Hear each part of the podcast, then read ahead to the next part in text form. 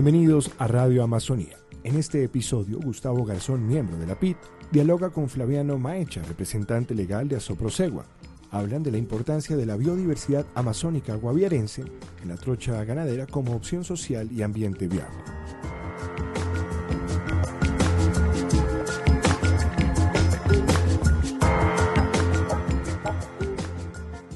Nos acompaña una de las personas más conocidas y representativas del Guaviare, local, regional y nacionalmente, don Flaviano Maecha Ávila, representante legal de la Asociación de Productores Agropecuarios por el Cambio Económico del Guaviare, ASOPROSEGUA. Don Flaviano, bienvenido a la PID, la Plataforma de Información y Diálogo de la Amazonia. Eh, es una instancia civil de coordinación, de intercambio de información entre la sociedad civil, la institucionalidad de la región, de las localidades, con, eh, con el sector ambiental, en especial con el programa Visión Amazonia. Y nos conecta pues el tema de deforestación y eh, desarrollos alternativos eh, frente a la deforestación. Pero antes de entrar en materia, don Flaviano, bienvenido. Primero que todo, felicitarlo por, por esa persistencia con una organización campesina en una tierra y en unos momentos donde parecía una, una empresa de locos. Don Flaviano, ¿quién es don Flaviano? Eh, muy buenos días, mi amigo Gustavo, y dar gracias a Dios por esta oportunidad que usted nos da. También un cordial saludo a todo el equipo de trabajo de Marandúa Estéreo. Y en verdad, pues, eh, es algo muy luchador lo que hemos logrado hacer, gracias a Dios, en cuanto a todo el trabajo que hemos logrado obtener y también el apoyo que nos han brindado los diferentes entes, tanto nacionales, departamentales, eh, municipales, la parte institucional, la parte de investigación, la parte de aprendizaje. Y pues también eh, la misma parte informativa por medio de los medios de comunicación. Todo esto hemos logrado hacer un trabajo muy elaborado y, poder salir adelante dando quizás no un 100% de mejoría a nuestro entorno, a nuestro municipio, a nuestro departamento, pero sí un gran porcentaje de mejoría y, con un, quizás con, si Dios permite, con un buen porcentaje de visión en apoyo a, a todas nuestras familias guaviarenses. Don Flaviano, efectivamente sí ha sido un gran socio de, de la institucionalidad y de la prensa. Lo encuentro por todos lados, yo conozco toda su historia, no más por periódicos. Lo que no nos ha contado en directo, pues ahí está. Eh, pero hace parte, pues, de, digamos que de alguna manera eso es el reconocimiento a, todo el esfuerzo que, que usted y sus asociados han, han, mantenido durante tantos años. ¿Cuántos años? Nosotros como gremio... Eh, ¿Cuántos son? Ya vamos cumpliendo en este momento, eh, vamos hacia los 17 años. Ahorita en el mes de septiembre cumplimos 17 años. Aunque pues, pues ya de conformados, porque ya llevamos más de eh, antes de conformarnos duramos cuatro años para lograrnos conformar. Como socios entramos, cuando entramos a ser parte de Asoprosegua cuando la iniciamos, iniciamos 412 familias socias. Hoy un día hay un número de 108 familias. Quizás algunas se han retirado, quizás algo otras han perecido, algo otras las perecieron y algo otras pues eh, tuvieron que emigrar a raíz de los inconvenientes que se presentaron en orden público tanto en los años 2001, 2003, 2005 y bueno, y algo otros que todavía eh, eh, inconvenientes que se han presentado que, que, todavía no se han podido pues como llevar en un buen común. Por aquí en esas notas de prensa me encuentro, don Flaviano, usted con el proyecto Relictos de Bosque con el Sinchi. Habla de 400 beneficiarios, 400 personas vinculadas a esta actividad. Eh, decir, me está queriendo decir eso que hay 400 familias con una visión de desarrollo y, de vida diferente al modelo que creemos convencional para el departamento, todos ganaderos o todos coqueros. Acá hay unos locos que están pensando en, en, el monte. Sí, claro, mi amigo Gustavo. Eh, a raíz de este trabajo elaborado que hemos logrado hacer con el Centro de Investigación Sinchi, hemos también logrado concientizar a un cien número de personas que no que el deforestar no es la mejor ganancia. Hemos eh, de una u otra forma hemos logrado que dentro de nuestros bosques hacerles ver que dentro de nuestros bosques hay un potencial económico que quizás nos produce mucho más, mucho más que el tener un atajo de ganado. De igual manera, eh, vemos que dentro de los productos no maderables del bosque hay un potencial, dentro de los mismos maderables, dentro también de las plantas ornamentales, dentro de la parte de las plantas que son medicinales, pero también de las aromáticas, como también de la parte de nueces. Hay una gran especie de nueces que nosotros nunca las aprovechamos y que tienen un potencial muy grande para nuestra, para nuestra salud, para nuestra comida, que no, nos, no, son dañinas, sino son totalmente benéficas a, nuestro cuerpo, a nuestra salud. Eh, también encontramos eh, un potencial en resinas, en cortezas, y así sucesivamente. Hay mucho, dentro del bosque hay mucho que investigarle, que en el cual nosotros eh, nos parece fácil bolearle machete, hacha y motosierra y luego candela detrás, quemando una gran cantidad de economía para nosotros después empezar a mendigar diciendo que no tenemos nada cuando hemos quemado la plata. Entonces, llevan 17 años luchando y viviendo de otras formas, de otras formas de, aprovechamiento de esa naturaleza. Sí, claro. hay, hay la gente científica con que sí encuentra esa alternativa. Sí, claro. Eh, eh, pues iniciando un trabajo que hicimos valioso y hemos hecho valioso con el Instituto Sinchi, Centro de Investigación Amazónico Científico. Ahí hemos encontrado un gran potencial de cómo nosotros poder preservar nuestros bosques, poder cuidar de ellos sin hacerles daño y, teniendo una mejor alternativa económica quizás desconocemos, en gran mayoría lo desconocemos. Algunos, algo otros eh, hacemos como eh, la vista gacha, no, no le ponemos el cuidado ni, ni, colocamos el oído adecuado para mirar el potencial que hay. Pero hemos obtenido una gran cantidad de experiencias en donde eso ha sido fundamental para nosotros cómo encontrar dentro del bosque ese potencial que hay para, para sustraer de allí sin hacerle daño al bosque. La planta ornamental, en la planta ornamental hay un, gran potencial de plantas que se pueden sustraer, solamente es cómo le ubicamos el mercado, un mercado adecuado. En la planta aromática también hay una gran cantidad de plantas aromáticas e inclusive también de las mismas cortezas, hay mucha corteza aromática, que es de tanto de beneficio en la salud como también medicinal. En todo esto hay, no más en el estudio que hemos hecho con Sinchi, hemos encontrado un brochure de, de, una cantidad de productos solamente con lo de palmas. Y eso que no se ha investigado todo. Falta investigar una gran cantidad todavía, porque pues la economía no alcanza. Pero hay un, un, un, gran brochure ya como es el azaí, ceje, mil pesos, mil pesillos, carangucha, camu, inch, y así sucesivamente hay algo otro. Ustedes, entonces, para ustedes la investigación que realiza el Sinchi sí tiene un sentido práctico para la vida. Bastante, bastante. Solamente nos resta acabarlo de colocar en práctica. A nosotros me parece un trabajo muy fundamental lo que el Sinchi ha hecho es en hacernos transferencia de tecnología a nosotros los campesinos. Cuando un campesino se logra empoderar de lo que tiene en su finca, solamente le resta es colóquelo en práctica. ¿Cómo lo hacemos sin hacer daño a nuestro bosque? ¿Cómo obtenemos un mercado?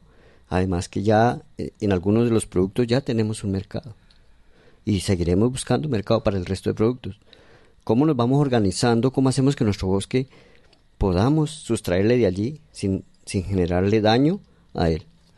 Sus asociados están encontrando satisfacciones para mm, sus proyectos de vida en, en esta apuesta. El Sinchi ha participado, ha acompañado claramente entonces eh, este proceso.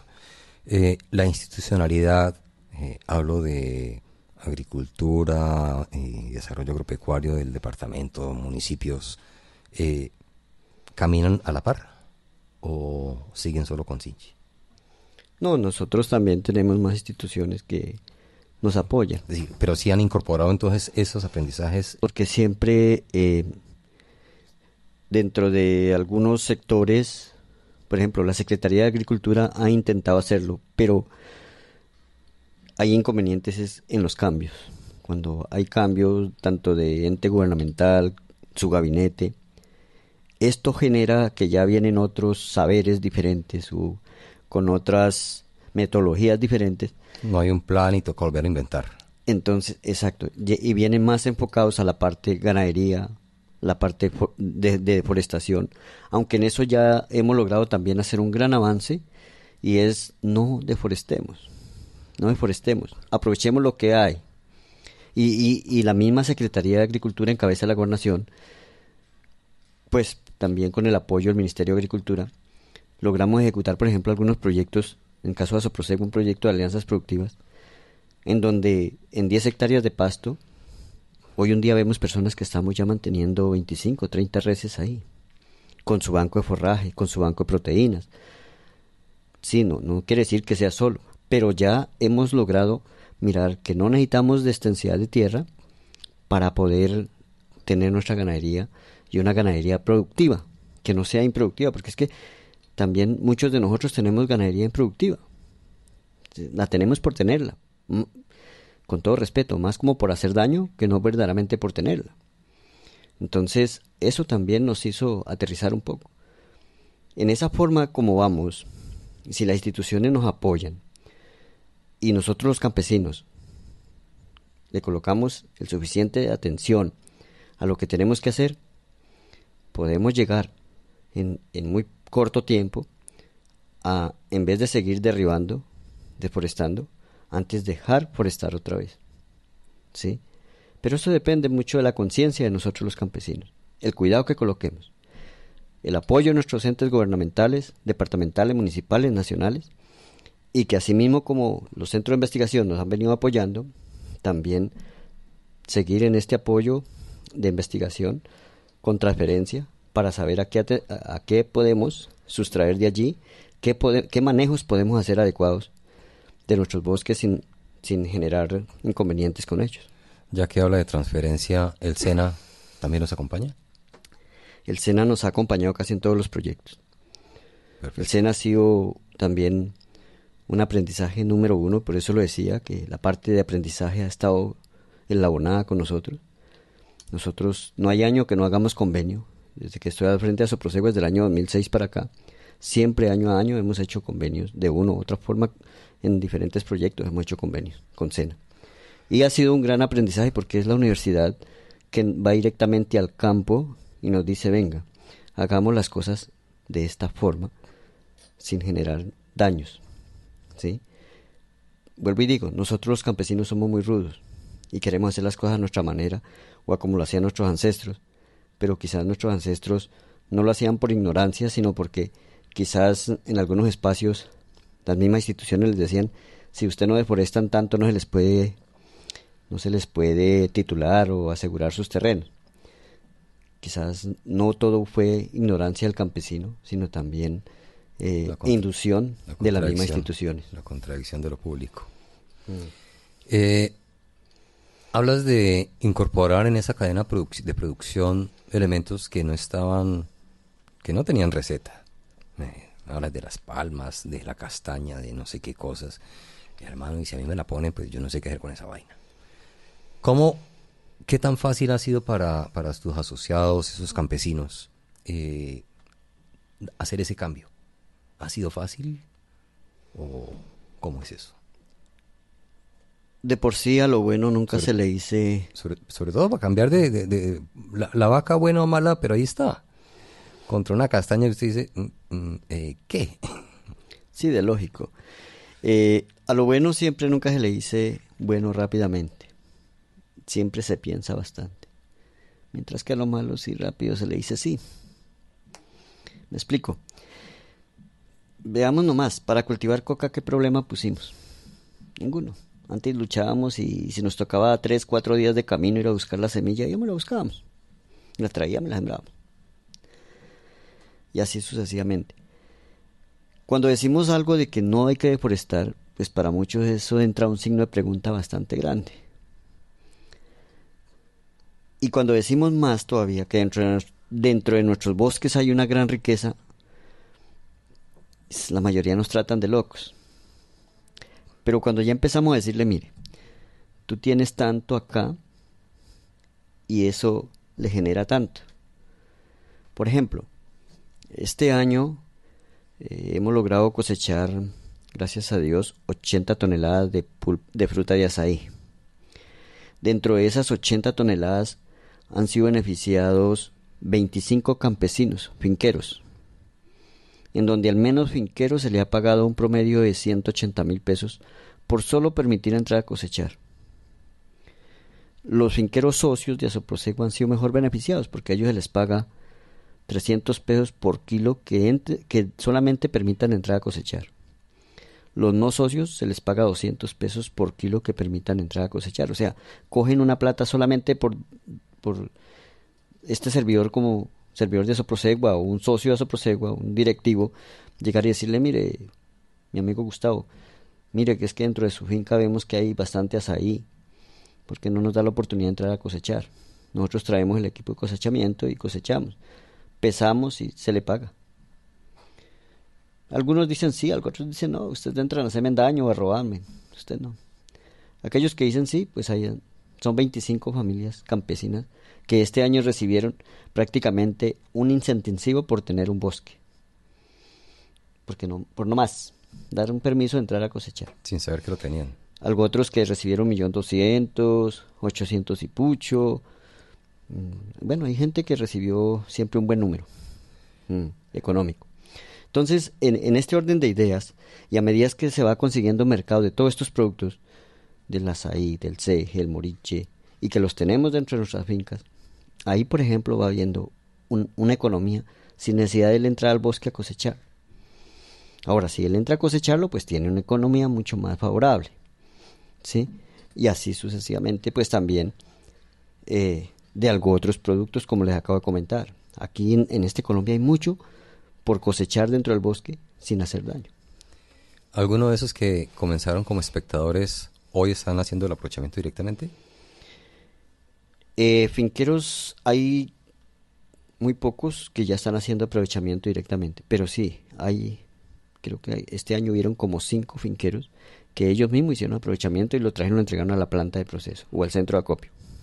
Debe ser como así ese negocio y es mío y...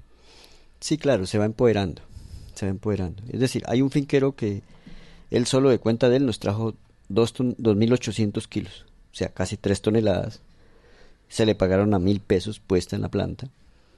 Fueron dos millones ochocientos mil pesos que él cogió.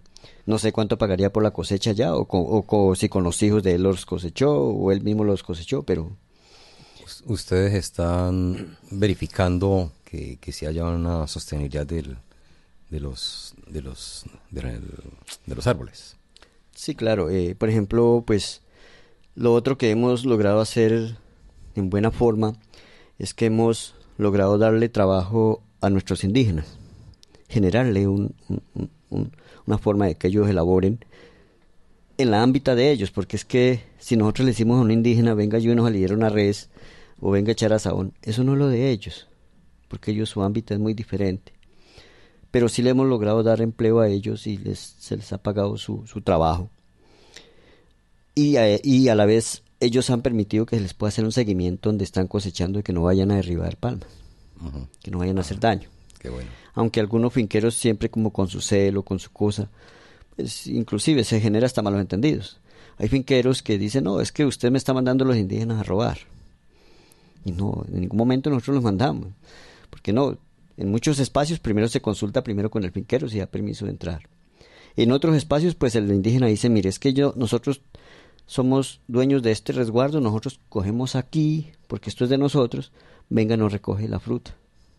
Nosotros la vendemos. ¿Sí? Pero también, no porque ellos sean dueños del resguardo, nosotros no vayamos a hacerle como ese seguimiento. Hay que hacerle su seguimiento porque la palma no es para una cosecha. La palma es para muchas cosechas. Sí. Estas, esta línea de trabajo nueva tiene cabida en, digamos, el sistema financiero. Es decir, usted, yo tengo un proyecto donde no voy a tener ni vacas, ni coca, ni, ni voy a tumbar el monte, ni... Eh, ¿Usted puede conseguir financiamiento para, para su proyecto o, toca lucharla? Hasta el momento pues le hemos luchado, pero también de, a, raíz de, de, cómo se está armando el proyecto de Visión Amazonía, se está buscando también un financiamiento por Finagro, en donde podamos eh, eh, obtener un apoyo económico y, y, en muchos de estos casos hasta un incentivo por, por nosotros conservar nuestro bosque, nuestra montaña intacto. Eh, pues todavía no está, digamos, muy contextualizado, pero sí se está buscando la forma de cómo nosotros podernos ir ayudando a cofinanciar. En cuanto también hemos tenido pues como inconvenientes en, la parte de, de, ya de para cuando se hace el aprovechamiento en la cosecha. Y también hemos tenido que buscar algunos créditos particulares eh, nuestra gran dificultad aquí en Colombia es que, eh, por ejemplo, el Banco Agrario, que es el Banco de los Campesinos o el Banco del Estado, eh, pone mucha talanquera para, para un crédito. Pues con Finagro hasta ahora estamos haciendo como acercamientos. Hemos tenido que valernos de, de privados para, para obtener servicios económicos para poder cofinanciar. Por ejemplo, Cotregua nos ha hecho favores económicos en, créditos a Soprosegua y eso ha sido muy favorable, nos ha apoyado bastante. Entonces toca trabajar todavía fuertemente en, en, las nuevas posibilidades productivas para el sector financiero. Sí, claro, claro, porque eso está todavía como muy, como muy suelto, no tiene pues como una claridad firme, una firmeza firme. Y lo más que pues siento como angustia es que a la parte colectiva se le tiene mucha desconfianza para hacerle créditos. En la parte asociativa o colectiva. Nosotros como base social, el banco no nos ve con buenos ojos para un crédito. Mm. Entonces, no sé hasta dónde nosotros tengamos que llegar para poder obtener como esa, esa certeza de, de poder obtener un crédito sin tanto inconveniente. Que nosotros si ya manejamos unos recursos, si tenemos un buen flujo de socios. No entiendo por qué haya cierta desconfianza. Ahora, por ejemplo, vemos, por ejemplo, en Guatemala, el banco le presta colectivamente, hace un crédito colectivo, pero eh, se responsabiliza individual. Es decir, el crédito sale a nombre de la asociación, pero Gustavo necesita, Pedro necesita, Flaviano necesita o Marta necesita. Entonces, Gustavo necesita por decir 5 millones, Pedro 10, Marta 5. Cada uno se le suelta su crédito y, ellos responden individualmente a la asociación. Sí. Entonces, es una de las buenas formas también cómo se puede ir ayudando a la parte del campo para que se vayan cofinanciando de acuerdo a sus necesidades. Pues don Flaviano, no sé, una inquietud es eh, sus productos, sus productos tienen eh, su mercado aquí en el departamento, la gente compra esas frutas o cuál es su mercado. Eh, a ver. Los guaviarenses en promedio puedo decir poco conocen de nuestra comida. Sí, digamos la parte... ¿Algo de pescado? La parte del blanco nosotros poco acá al mercado le ponemos atención, ¿sí? Eh, nuestro, nuestro mercado principal está en Bogotá, Medellín y Cartagena por lo pronto.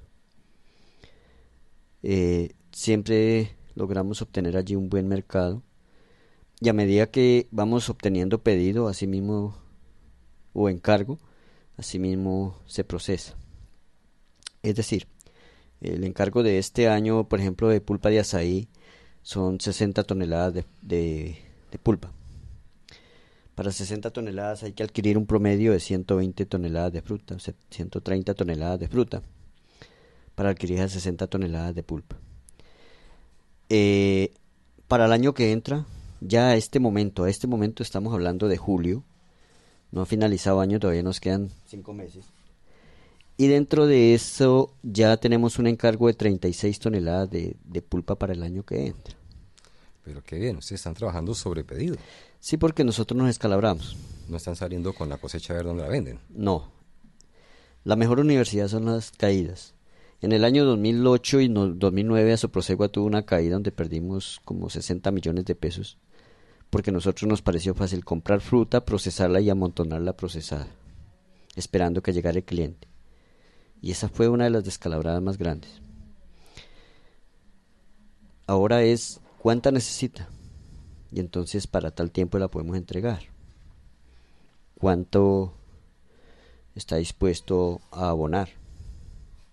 ¿Sí? Porque hay que asegurar el mercado. Y así ya es que esa es la descalabrada de nosotros los colombianos. Los colombianos tenemos algo que como que nos afecta a nosotros como un orgullo. Entonces, si usted sembró una hectárea yuca, yo siembro dos, pero el vecino sembró cinco. Entonces, cinco y dos y una son ocho hectáreas. Esas ocho hectáreas de yuca están sembradas, pero ¿a quién se las vamos a vender? ¿A quién? No, es que yo la saco a la plaza y la vendo. Sí, señor, la saco a la plaza, pero en la plaza si no tengo un, comprador firme, ahí se me queda amontonada. Entonces, vuelta y me voy a debilitar y voy a decir, no, a mí me sirve mejor cultivar coca porque la coca sí la vendo. La yuca no la vendo, el plátano no lo vendo. ¿Por qué? Porque no somos organizados para cultivar. Lo primero, cultivamos por cultivar sin saber a quién le vendemos. Y nosotros tenemos que hacer primero es a quién le vamos a vender, quién es el encargado de comprarnos y cuánto nos va a comprar para sí mismo cultivar. Que es como la experiencia que, logramos ver en Tailandia después de, haber habido allí tanto narcotráfico, tanta guerra por narcotráfico, tanta gente eh, eh, vinculada dentro del consumo, hoy en día ya las cosas son mucho mejor organizadas, ya no hay consumo y, y todo lo que se hace es un trabajo ya prácticamente realizado, realizado en el sentido de que cuánta comida necesita Bangkok, cuánta necesita Chiang Rai, cuánta necesita NAN, cuánta necesita Laos, cuánta necesita el país vecino o cuánta hay que exportar para China o para Japón. Allá no hay un centro de acopio grandote. Allá hay es una oficina donde están todos los pedidos y también esa oficina hace la distribución a medida que van llegando los camiones cargados del campo a la ciudad. Todo este camión va y descarga en tal parte, o este camión va para tal parte, o este camión va para tal lado. Y así. Entonces me parece muy organizado. Colombia estamos muy caídos en eso todavía, porque tenemos mucho orgullo.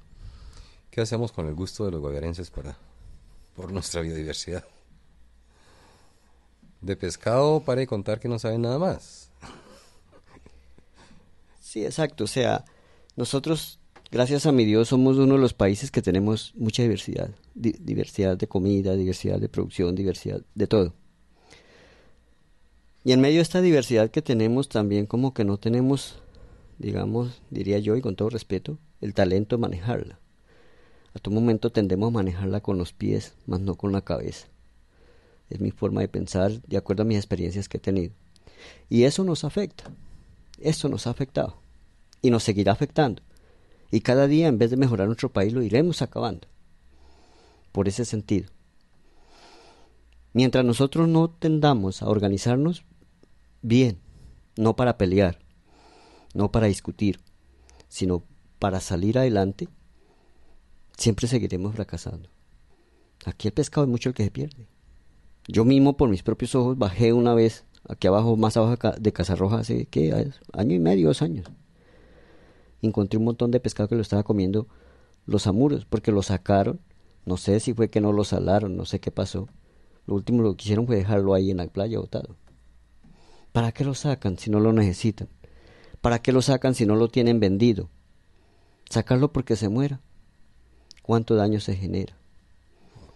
Entonces, cosas como esas, vuelvo y digo, lo manejamos no con la cabeza, sino con los pies. Pues don Flaviano nos deja muchas lecciones, nos motiva mucho a pensar que, que podemos pensar y vivir diferente acá, que si hay un camino, bueno, o hay varios caminando, caminando distinto y mostrando resultados. Eh, ya, ya, estuvimos por Azoprocaucho con, con Mario de Jesús, estuvimos con, con Jairo Sedano, con, con su ecoturismo con su ecoturismo y su reserva natural. Eh, y usted, usted que representa a, muchos, eh, nos dice que es posible pensar y, hacer distinto. Muchas gracias. También pues que tenemos mucho por superar, muchas barreras, hay que avanzar, pero pues rogarle que, que nos siga iluminando para ver cómo, cuáles son las barreras y cómo las vamos a romper. Eh, felicitaciones por su por su esfuerzo, don Flaviano, y a todos sus asociados. Esos son los guerreros que necesitamos acá. Gracias, mi amigo Gustavo. De igual manera, estaremos atentos a seguir apoyando hasta donde esté a nuestro alcance, como gremio asociativo, como persona natural. En la verdad, eh, hay mucho por hacer en nuestro Guaviare. Y nuestro departamento es un departamento muy bonito, tienen bastante diversidad de todo. Y qué tristeza que nosotros en vez de cuidarla la estemos acabando. Hay un trabajo por hacer de cuidar. Y ese cuidar depende mucho de cada quien de nosotros.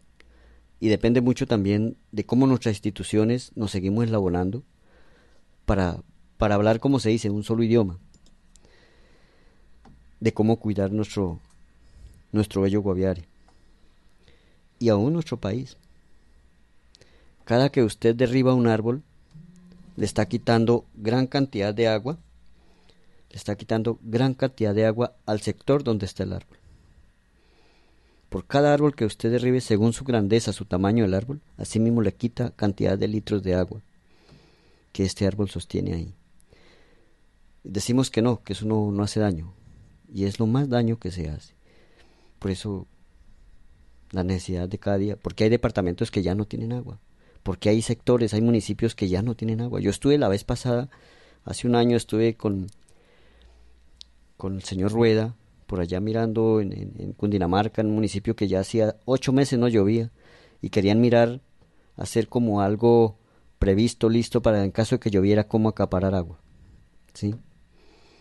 Pero cómo se acaparaba agua en unos peladeros desde arriba hasta abajo ya totalmente destruidos, no hay un árbol para nada porque impedía mirar.